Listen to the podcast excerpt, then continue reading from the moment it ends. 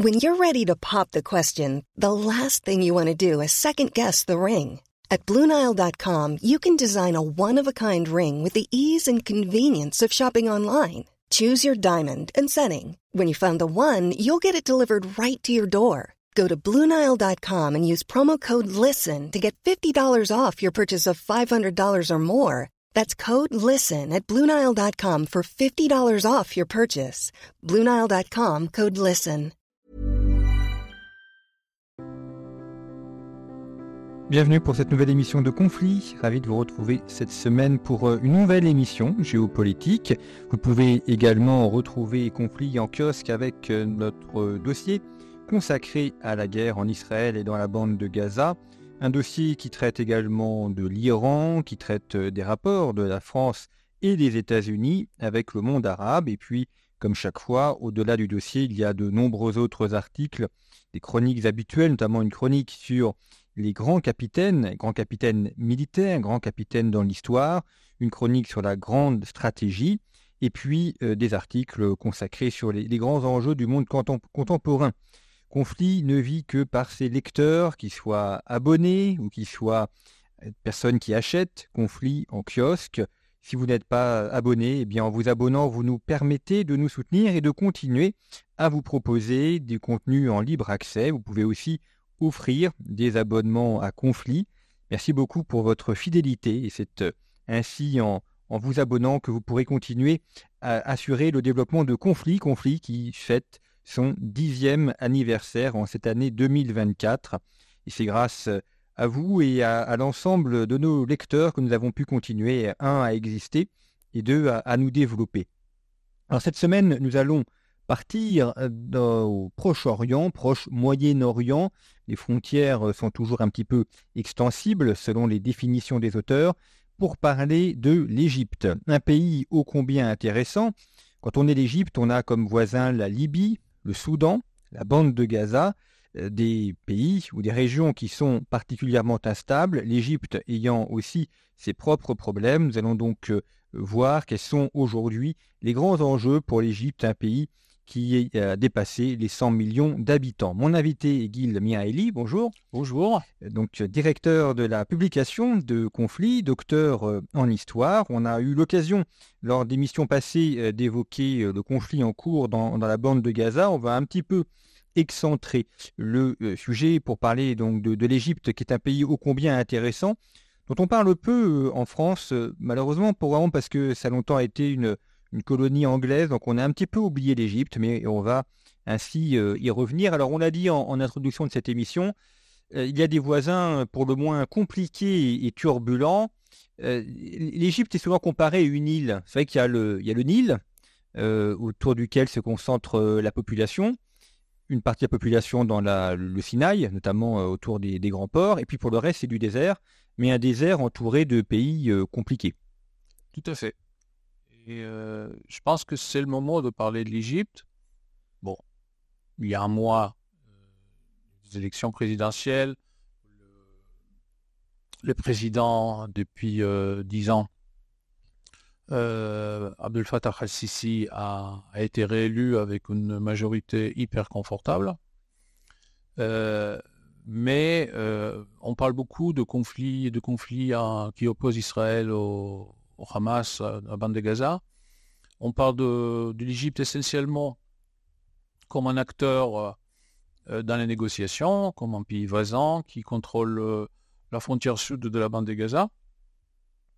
Mais on ne parle pas assez de l'Égypte comme l'une des victimes, de principales victimes de cette, de cette crise et du fait que d'emblée, même avant le début de la crise, l'Égypte était dans une situation euh, quelque peu délicate. Donc, pour commencer par les faits que vous avez déjà mentionnés, c'est-à-dire euh, la démographie, l'Égypte, c'est, euh, du point de vue de sa, population, c'est le plus grand pays arabe.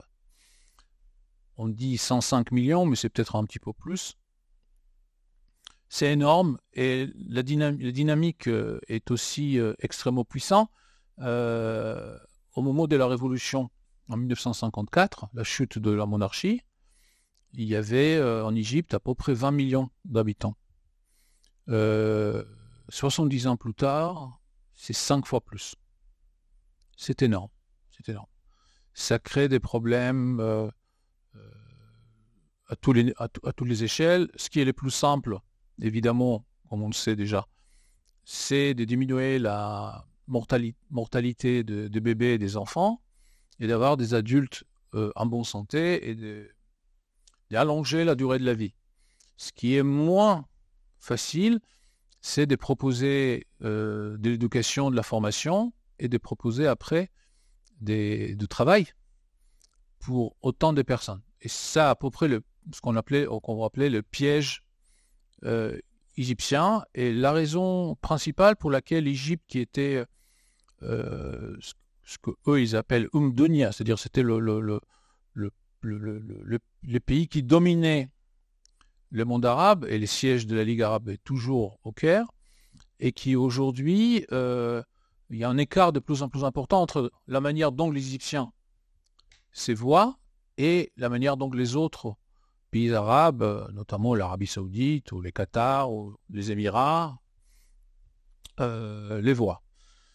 Donc pour commencer par le contexte géopolitique avant même le début de la guerre à Gaza, donc il y a déjà euh, ces conflits euh, sans fin qui déchirent la Libye, la Libye et l'Égypte est un pays voisin de, la Libye. L'Égypte est aussi un allié de, l'homme qui contrôle euh, l'est de la Libye, le, général Haftar, qui est, qui est basé à, à Benghazi.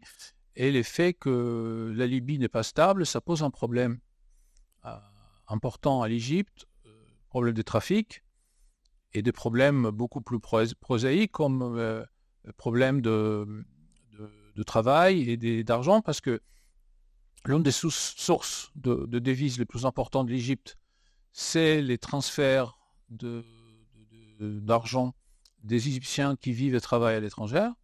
Et la Libye de, Kadhafi, la Libye euh, au temps béni des recettes euh, pétrolières, était une source de, travail et de, devises pour, euh, pour l'Égypte.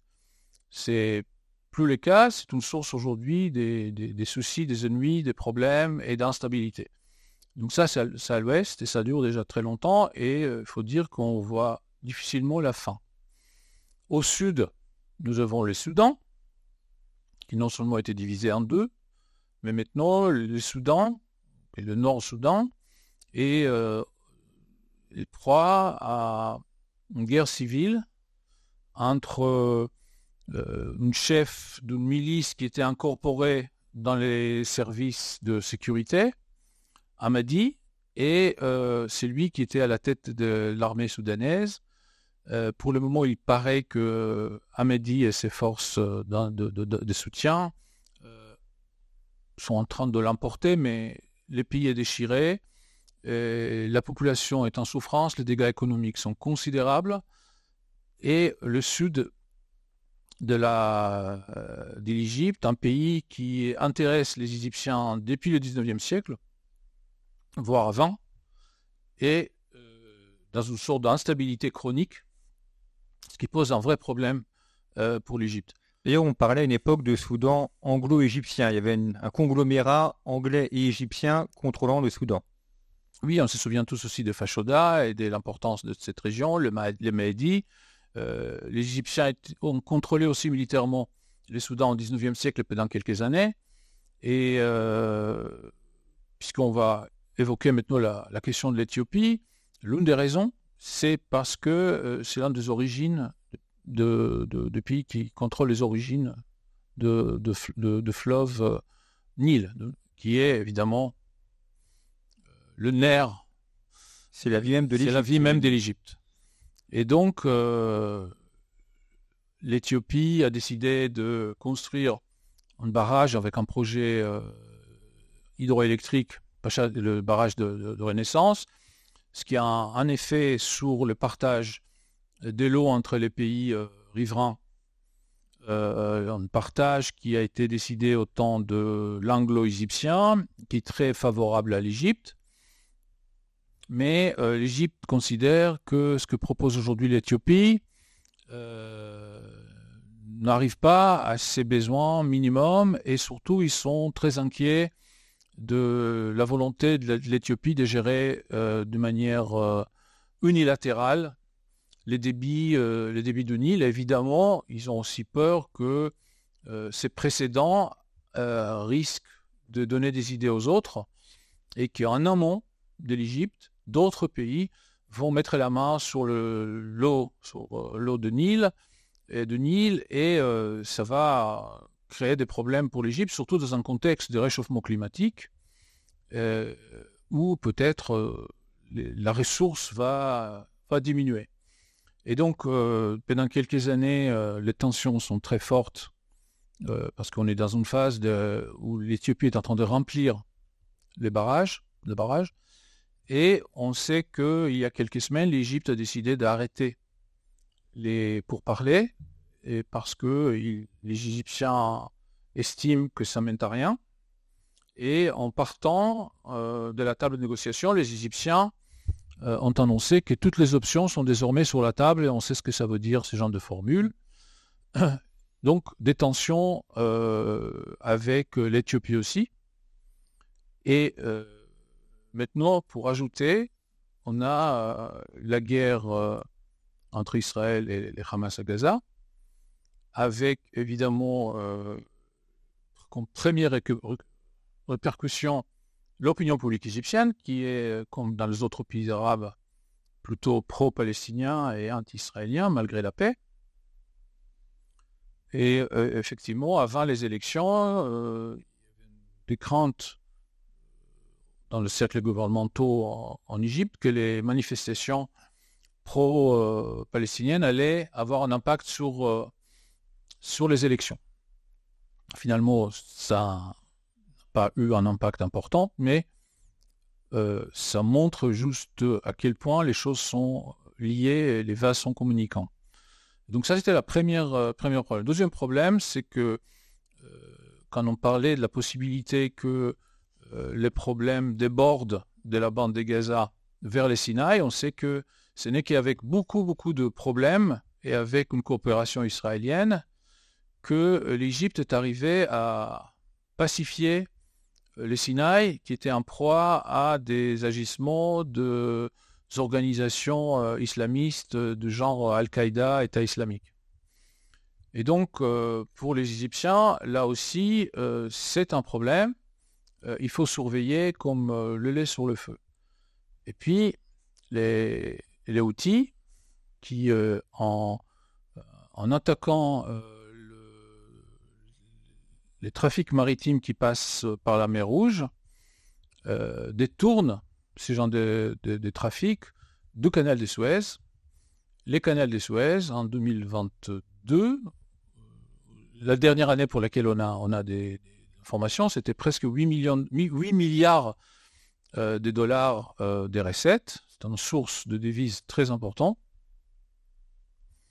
Et euh, on sait aussi que l'Égypte s'est endettée lourdement pour augmenter les capacités des, canaux de Suez. C'était des travaux qui étaient faits à l'époque de, de, de, Sisi ces dernières années, et que les recettes ont presque doublé, augmenté de 80% mais il y a une dette à rembourser, et donc le fait que le chiffre d'affaires baisse, et on sait que déjà, si on compare janvier à janvier, il y a une baisse euh, conséquente de, ce chiffre d'affaires, et derrière, il y a un problème avec le, avec le, tourisme, parce que des gens, euh, d'abord, le Sinaï, qui est un...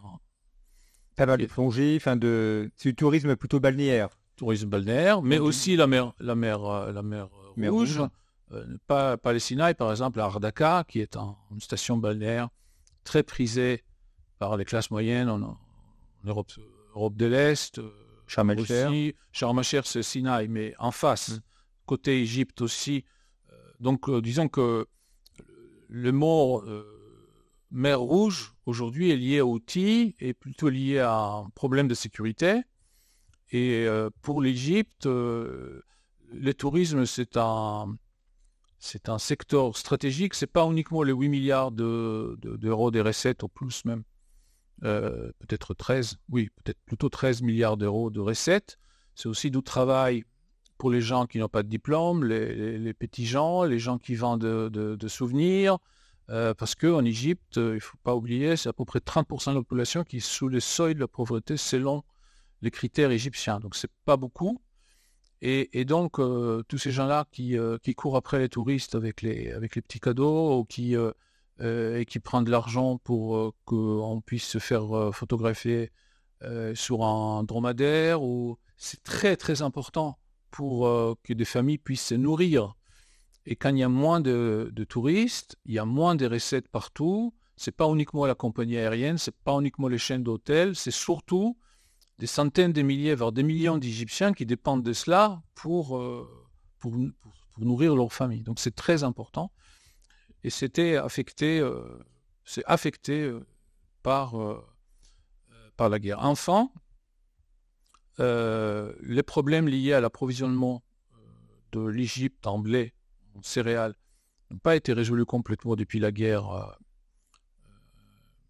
en Ukraine. ça, c'est des céréales qui viennent d'Ukraine et qui allaient dans les ports égyptiens. L'Égypte est un pays, c'est l'un de, si ce n'est pas le plus gros importateur, c'est probablement l'un des importateurs de plus importants de, de céréales. Je pense qu'à peu près la moitié de, besoins de pays euh, en, blé euh, sont euh, importés. Et donc très sensible au prix, très sensible aux pénuries. Et surtout, puisque, comme on a dit tout à l'heure, que c'est un pays où 30% de la population est sous le seuil de la pauvreté, on sait que c'est des, des, gens qui sont très pauvres. les poids de, budget alimentation dans les recettes disponibles du foyer est énorme. Si euh, une famille de classe moyenne, c'est à peu près 15%, euh, chez des gens très pauvres, ça peut être euh, la moitié, voire les deux tiers. Et donc, même si les pains coûtent quelques centimes de plus dans une famille nombreuse, c'est la différence entre manger à sa faim ou bien partir se coucher le ventre vide. Euh, donc c'est dramatique et c'est très très très très concret. L'Égypte aussi un pays intéressant parce que c'est à la fois le, berceau des frères musulmans, créé en, 1928, et aussi euh, le berceau avec Nasser euh, du, nationalisme arabe laïque. Il y, a, cette tension aussi entre les deux. D'ailleurs, c'est donné lieu au combat entre Al-Sisi et Mohamed Morsi, qui avait pris le pouvoir avant lui, qui, était, qui avait été élu en tant que frère musulman qu'il y, a cette tension dans, le pays entre ces deux courants, ces deux mouvements politiques qui, sont complètement antagonistes. C'est surtout, et les deux exemples que vous venez de donner nous rappellent à quel point l'Égypte était, et de très loin, les pays et la société arabe le plus, le plus développés, le plus ouverts, les plus occidentalisés. Euh, avant et après euh, la Première Guerre mondiale, quand dans d'autres pays, je ne parle pas de pays comme euh, l'Algérie, la Tunisie ou le Maroc, qui étaient dans le giron de la France et qui ont eu un autre modèle de, développement, si on regarde le monde arabe, le Liban, la Syrie, les pays de péninsule arabique, l'Égypte est un pays avec des villes complètement occidentalisées, occidentales. Le Caire, certains quartiers des Caire, la ville des Caire, Alexandrie, euh, dans les années 20-30, ce sont des, villes occidentales. Euh, les cinémas, la culture, la musique, euh, l'enseignement à Lazare, le, le, grand université islamique.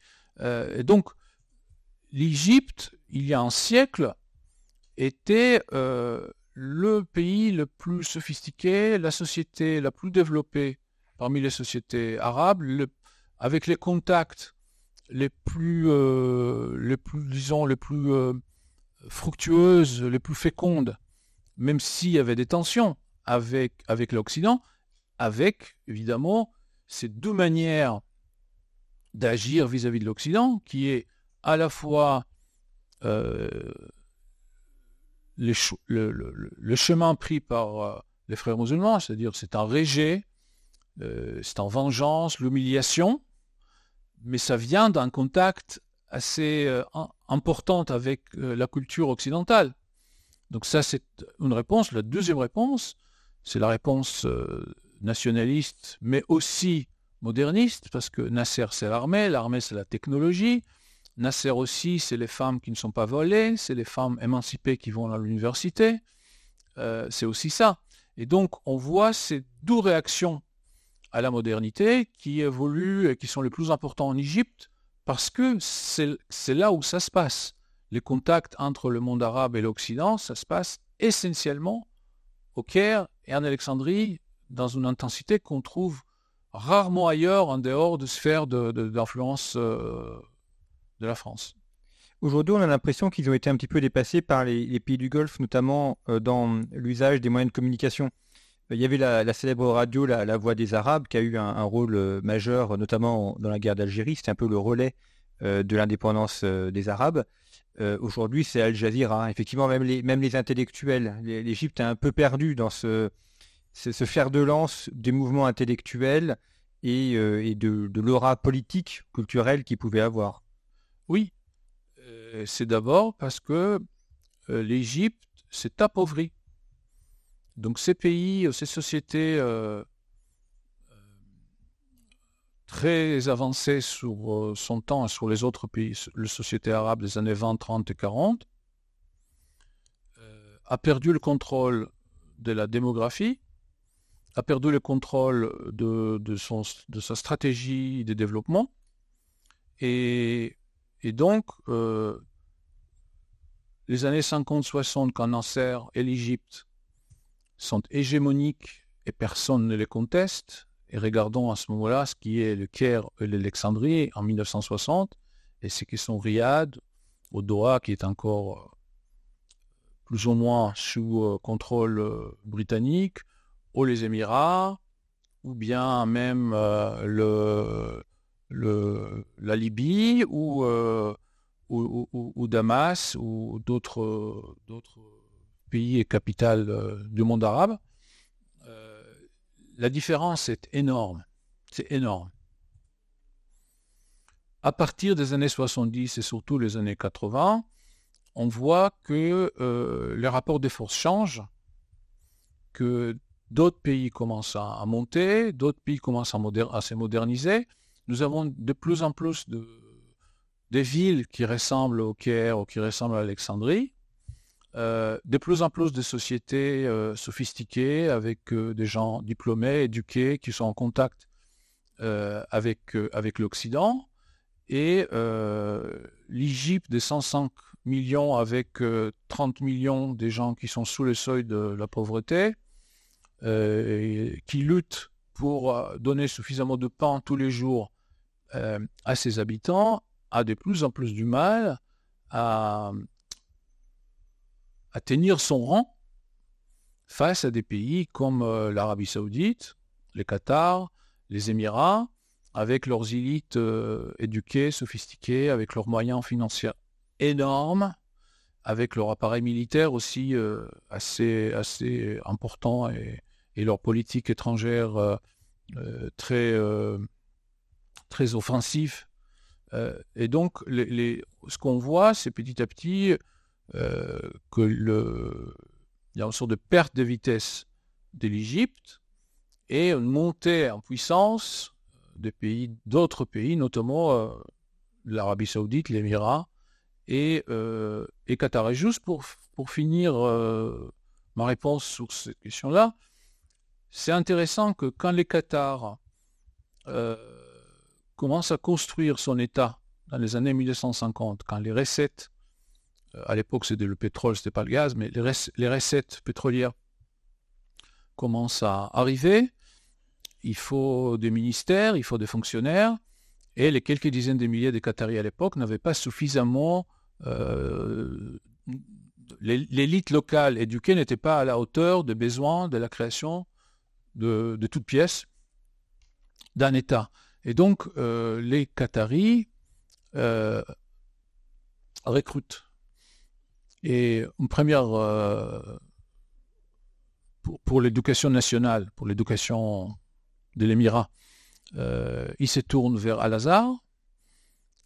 et arrivent quelques personnes, notamment des gens qui sont affiliés aux frères musulmans. Ce n'était pas l'intention des Qataris, c'était juste qu'ils sont allés à Al-Azhar, qui c'était la Mecque de l'éducation et de, de, la vie intellectuelle musulmane.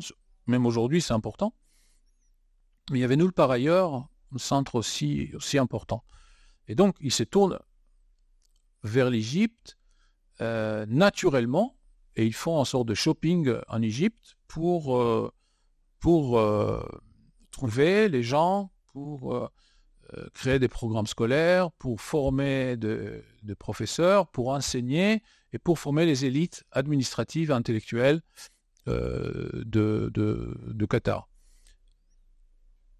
Parmi les personnes recrutées par les Qataris est le cher Youssef euh, Al-Kardawi, que 50, 50 années plus tard, à travers Al Jazeera, qui est une création qatari, joue un rôle très important dans les euh, printemps arabes, notamment en Égypte. Donc on voit comment à la fin des années 50, un Qatar euh, qui a de l'argent mais qui n'a presque rien, va chercher euh, des gens formés, bien formés au Caire, qui est à l'époque un centre urbain énorme, le centre du monde arabe, etc. Et que 50 ou 60 ans plus tard, c'est complètement renversé.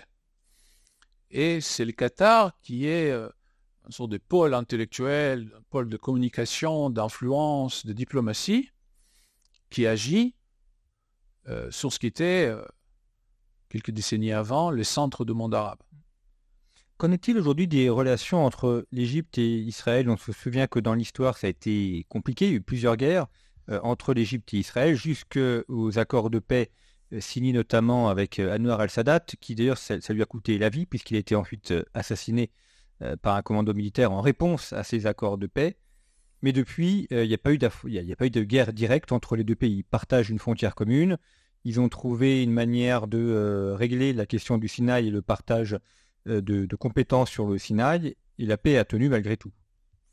Les seuls problèmes qu'Israël, que l'Égypte et Israël ont, c'est la question palestinienne. Israël et l'Égypte ont réglé presque tous leurs problèmes. Euh, L'Israël et l'Égypte ont des intérêts communs, euh, notamment euh, la pacification et la stabilité du Sinaï. Et il faut rappeler que quand l'Égypte avait du mal à faire face à, la violence, au terrorisme, au réseau de trafiquants, de, de, la population bédouine infiltrée par Al-Qaïda et l'État islamique, euh, Israël était, euh, était à euh, changer, modifier les accords de paix pour permettre aux Égyptiens de déployer les forces militaires nécessaires pour arriver au bout de, ce terrorisme qui, je rappelle, 2013, 14, 15, il y avait des attentats avec des, dizaines et des dizaines, voire des centaines de morts des casernes où des soldats étaient euh, massacrés par des dizaines, etc. Ça fait assez longtemps que ça n'arrive plus euh, dans les Sinaï. Dans d'autres euh, domaines comme l'énergie, les gaz, etc.,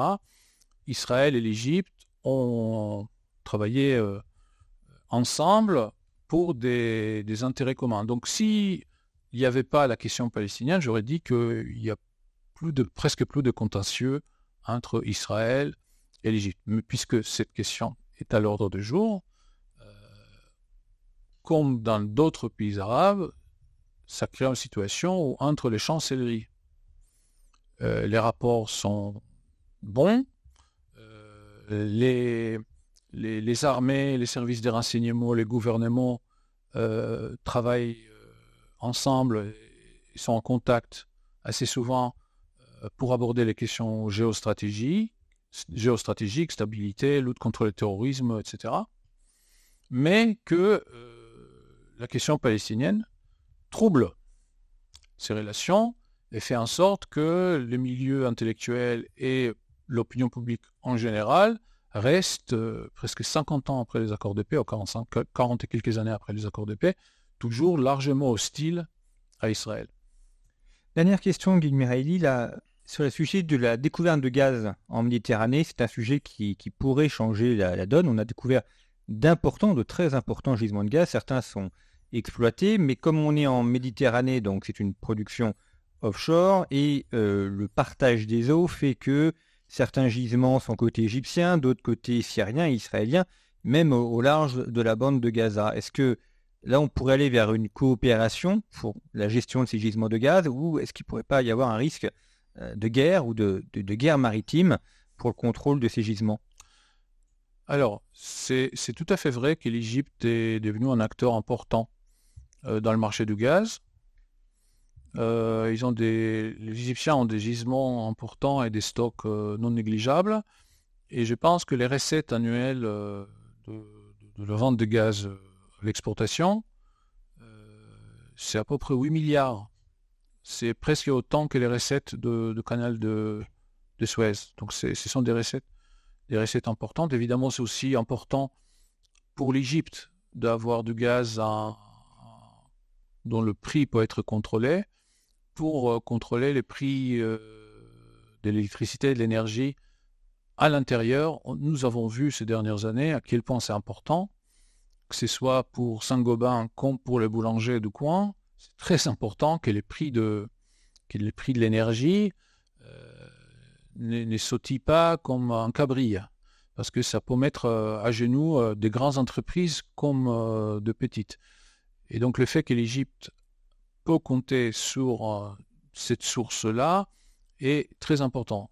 Après, pour les potentiels conflictuels, euh, ce que je peux dire, c'est que entre Israël et les Liban, malgré l'énorme complexité de la chose et le fait que derrière ces deux acteurs, il y a le Hezbollah, il y a l'Iran et peut-être euh, d'autres, les gouvernements israéliens et les gouvernements euh, libanais sont arrivés à l'automne 2022 à un accord qui permet de partager euh, pacifiquement euh, les droits d'un potentiel euh, gisement de gaz et qui permet à faire des appels d'ordre, des appels à des appels à candidature, des appels d'offres, pardon, des, appels d'offres, pour commencer à inspecter la région qui est au large de la frontière entre Israël et, euh, et, les Liban. Donc même un dossier compliqué, euh, délicat, euh, une solution a été trouvée, entre autres grâce à l'intermédiaire des États-Unis, la même personne, Amos Hochstein, qui est aujourd'hui aussi à la manœuvre pour essayer de négocier un accord entre Israël, Hezbollah et les Liban, et qui à l'époque est arrivé à, à faire accoucher euh, un compromis euh, au dernier moment, avant que Netanyahu gagne aux, élections en Israël et que les Libans se retrouvent sans gouvernement. Merci beaucoup, Gil Mirelli, d'avoir présenté en, un résumé euh, les enjeux de, l'Égypte. pour nos auditeurs qui sont intéressés par la Méditerranée orientale, nous avions consacré un dossier de conflit à, ce sujet. Vous pouvez le retrouver dans notre kiosque en ligne en format papier et en format numérique. Vous pouvez d'ailleurs retrouver l'ensemble des anciens numéros euh, en papier ou en numérique pour ceux qui voudraient compléter leur collection ou bien acquérir des numéros euh, que vous n'auriez pas et, qui vous intéressent. Et puis sur notre boutique en ligne, vous pouvez également vous abonner. Abonnez vos proches aussi si vous souhaitez offrir un abonnement à conflit. Merci pour votre fidélité. Très bientôt.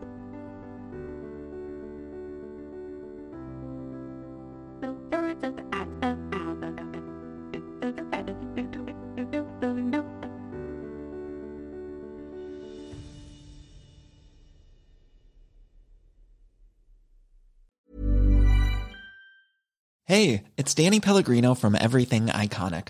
Ready to upgrade your style game without blowing your budget? Check out Quince. They've got all the good stuff, shirts and polos, activewear and fine leather goods, all at 50 to 80% less than other high-end brands. And the best part? They're all about safe, ethical and responsible manufacturing. Get that luxury vibe without the luxury price tag. Hit up quince.com slash upgrade for free shipping and 365 day returns on your next order. That's quince.com slash upgrade.